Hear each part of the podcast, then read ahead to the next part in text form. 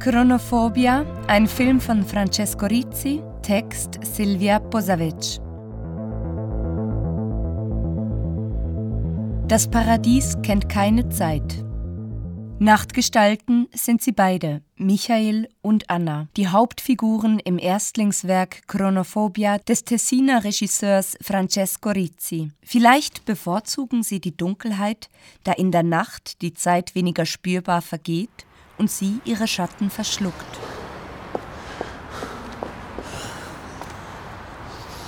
Bis die ersten Textzeilen im Film gesprochen werden, haben wir bereits einen Einblick in Michaels Alltag bekommen. Er geht schwimmen in einem menschenleeren Bad, fährt einsam mit seinem abgedunkelten Kombi quer durch die Schweiz und arbeitet sporadisch als Mystery Shopper.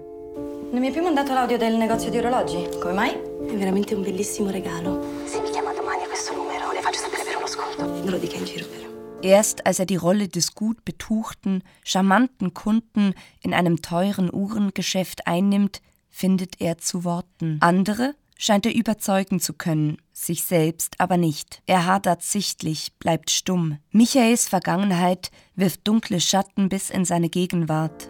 Quello che facevi tu non si può paragonare a queste cazzate. Non la faccio più quella roba.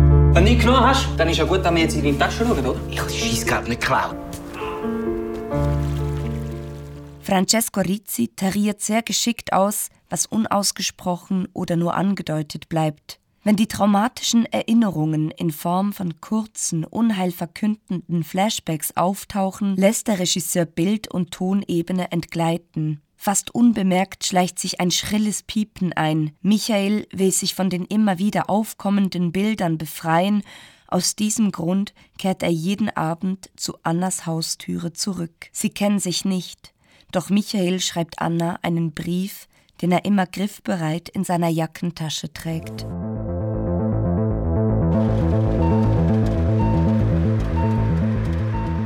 Anna lernen wir über Michaels beobachtenden Blick kennen. Wir schauen ihm über die Schulter, wenn er ihr Haus aus seiner Fahrerkabine heraus observiert, beobachten den Beobachter, wenn er Anna zur Arbeit folgt oder sie bei ihren nächtlichen Joggingtouren heimlich begleitet. Sein Interesse an ihr wirkt nicht bedrohlich. Rizzi lässt die Beschattung streckenweise schon fast komisch wirken, und doch weckt er beim Zuschauer auch Unbehagen.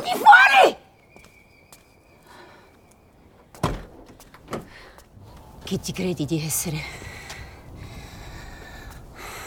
Senti, io... Stai zitto! Bei Anna bleibt Michaels Anwesenheit nicht unbemerkt. In einem Moment, in dem der Druck ihres Umfeldes auf sie zu groß wird, flüchtet sie sich vor ihrer Realität auf seinen Beifahrersitz und fährt mit ihm davon. Von da an entwickelt sich eine Beziehung zwischen ihnen, die ihren eigenen Regeln folgt.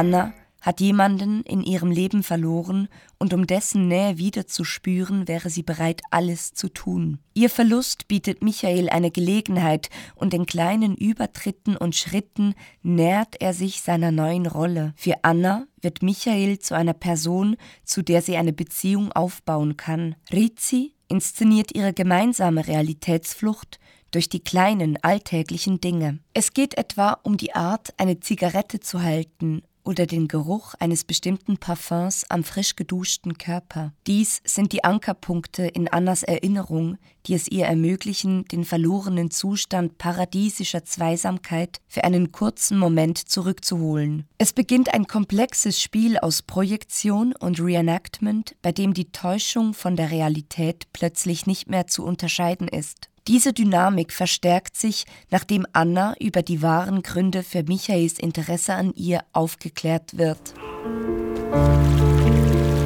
Davvero ti piace questo posto? Mi piace potermi sentire un estraneo.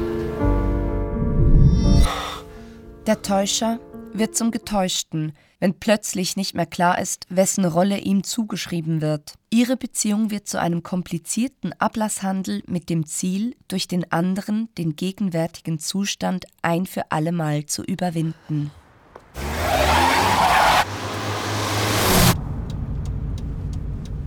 Rizzi lässt in seinem Psychodrama zwei komplexe Hauptfiguren schicksalshaft aufeinandertreffen. Sie reflektieren ihre Situationen auch auf literarischer Ebene. Michael hinterfragt sich indirekt, indem er auf seinen Reisen ein Krimi-Hörbuch anhört. Anna hängt der Vergangenheit nach und paraphrasiert Charles Bukowskis Gedicht Nirvana in der Hoffnung, sie könnte gemeinsam eine Antwort auf ihre Rastlosigkeit finden. Ihr Aufeinandertreffen lässt sie verschiedene Themen verhandeln. Es geht um Identität, Abhängigkeit und Rollenzuschreibungen in Beziehungen. Das übergeordnete Motiv des Filmes ist aber die Schuld. Wer macht sich wie schuldig und wo liegen die Grenzen der Sühne? Auch auf symbolischer Ebene versucht der Regisseur dem gerecht zu werden, indem er das Motiv des Wassers, das Reinwaschen von der Schuld, wiederholt einbaut.